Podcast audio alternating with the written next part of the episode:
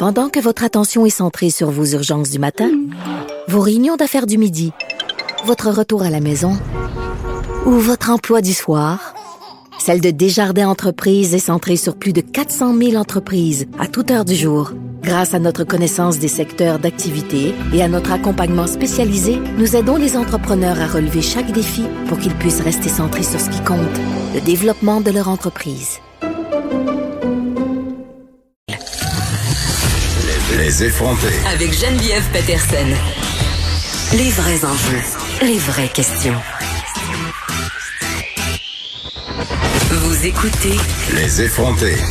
L'acronyme CHSLD en ce moment euh, est synonyme de tragédie. Certains établissements, par contre, dont le CHSLD Angus, ont échappé jusqu'à maintenant à la crise de la COVID-19. On discute tout de suite avec son directeur, M. Frédéric Asselin. Bonjour, M. Asselin. Bonjour, vous allez bien? Oui, je vais très bien. Écoutez, quand même, euh, ça doit être une fierté pour vous euh, qu'à jusqu'à présent, pardon, euh, vos pensionnaires entre guillemets aient échappé à la COVID-19? Ben, en fait, c'est effectivement une fierté, naturellement pour les dirigeants, mais surtout pour les, les employés qui travaillent au CHSLD parce que c'est vraiment eux qui ont fait en sorte que euh, nous n'avons eu aucun cas positif et naturellement aucun décès relié au COVID ici.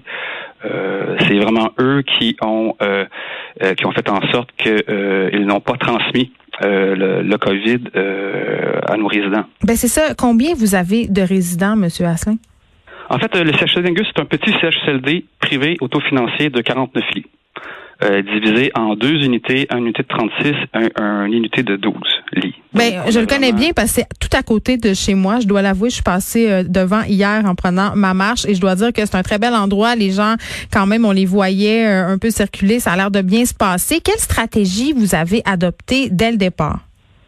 En fait, on a agi, on a agi rapidement. Lorsqu'on a vu euh, dans les médias euh, que euh, François Legault avisait que les, les gens qui partaient, le, je crois c'était le 11 ou le 12 mars, mm. partaient en vacances et lorsqu'ils revenaient, et surtout, ils, ils, prenaient la peine de préciser que les employés du réseau de la santé devaient être mis en quarantaine 14 jours à leur retour. Donc là, on s'est dit, bon, on n'a pas toute l'information de notre côté. Euh, l'information en va venir. Puis effectivement, elle est arrivée quelques jours plus tard, mais on a, on a pris la décision de fermer aux visiteurs euh, la porte parce qu'on s'est dit, si c'est bon pour les employés, c'est bon pour les visiteurs aussi. Puis les visiteurs, à ce moment-là, on leur posait pas toute la panoplie de questions que euh, qu'on leur a posées par la suite, naturellement, depuis que les prochains peuvent, peuvent revenir. Donc, on a vraiment pris la décision de fermer la porte très tôt aux visiteurs. Bon, euh, vous, vous êtes du CHSLD Angus. Euh, il y a une recension qui a été effectuée par notre bureau d'enquête euh, sur des CHSLD qui sont exempts de la COVID-19. 4 centres d'hébergement et de soins de longue durée sur l'île de Montréal, vraiment qui est le cœur de la pandémie, sont jusqu'à maintenant sans aucun décès, sans aucun cas d'infection. Et ces CHSLD-là ont tous un point en commun. Ils sont tous privés, accueillent une cinquantaine de personnes âgées ou moins. Est-ce que vous pensez, Monsieur Asselin, que le fait que ça soit privé, ça a fait une différence? Euh, en fait, je, crois plutôt que le fait, parce que je sais qu'il y a des petits CHSLD publics de 64 lits, mais dans les mm. privés, euh, il y, a, y, en a l'occasion qui sont plus petits. En fait, ce qui fait en sorte qu'on est plus présent. Euh, naturellement, étant donné qu'il y a une équipe de direction qui est attitrée pour le CHSLD et on est on the spot. donc, on, est capable de... Ça va plus vite? Ça va plus vite. On est capable de prendre une décision et de l'appliquer et surtout faire le suivi. Euh, parce qu'un des succès aussi, c'est toujours de rappeler à notre personnel les mesures, euh, les, mesures de prévention qu'on met, en place, les nouvelles pratiques qu'on a mis. Donc, vous attendez pas après le ministère, après euh, justement les différents paliers d'approbation, vous y allez direct?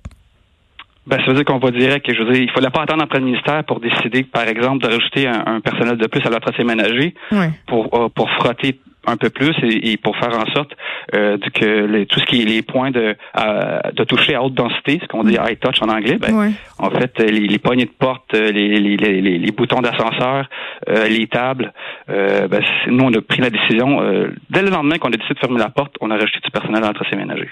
Ben oui, puis tu sais, je parle peut-être du fait que ce soit privé, plus petit, euh, puis de la différence que, que ça ait fait dans votre situation. On parle évidemment beaucoup euh, des conditions très difficiles dans lesquelles sont plongés euh, les préposés aux bénéficiaires, les conditions de travail qui sont extrêmement difficiles depuis plusieurs années, là, bien avant la crise de la COVID-19. un métier précaire, un métier mal payé, un métier aussi où c'est difficile de faire du temps plein au même endroit. Vous, c'est quoi votre stratégie par rapport à tout ça au CHSLD, Angus? Parce qu'il y, y avait beaucoup de mouvements de personnel à un, à un certain moment là, dans les différentes résidences pour personnes âgées.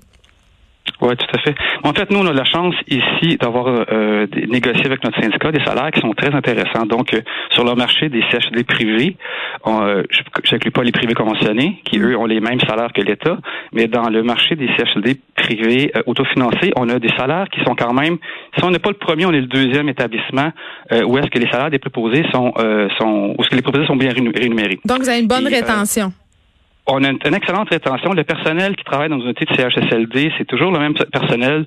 Nous, ça fait euh, sept ans qu'on est ouvert et je vous dirais euh, qu'il y a peut-être eu deux personnes qui ont pris leur retraite par la suite. C'est les mêmes gens qui, qui, nous ont qui nous ont gardés.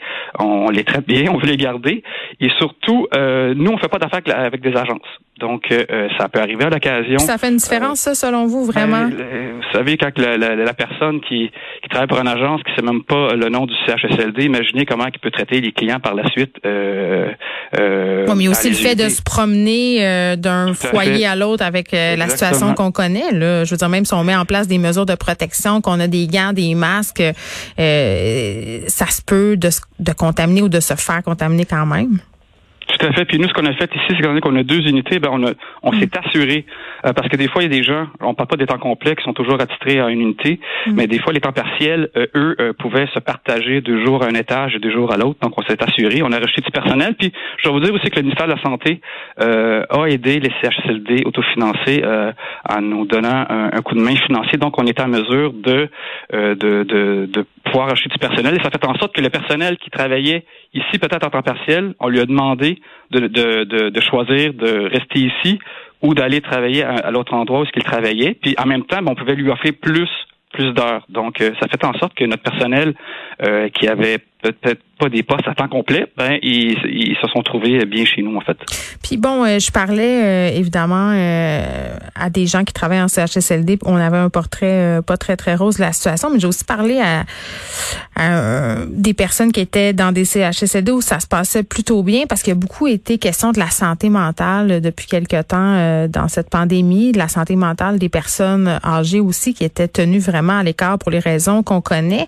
Moi, j'ai envie de savoir, ils dans quel état en ce moment, vos résidents, leur état mental? Comment ça se passe? Le fait de ne pas avoir de cas, par exemple, est-ce que est-ce qu'ils souffrent moins de solitude pour autant?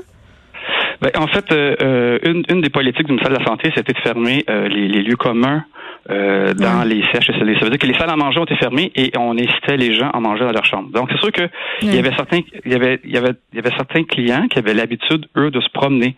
Euh, donc eux, il a fallu qu'on les, les, isole un peu plus. Puis souvent, c'est les gens qui, qui se promenaient dans le CHSLD.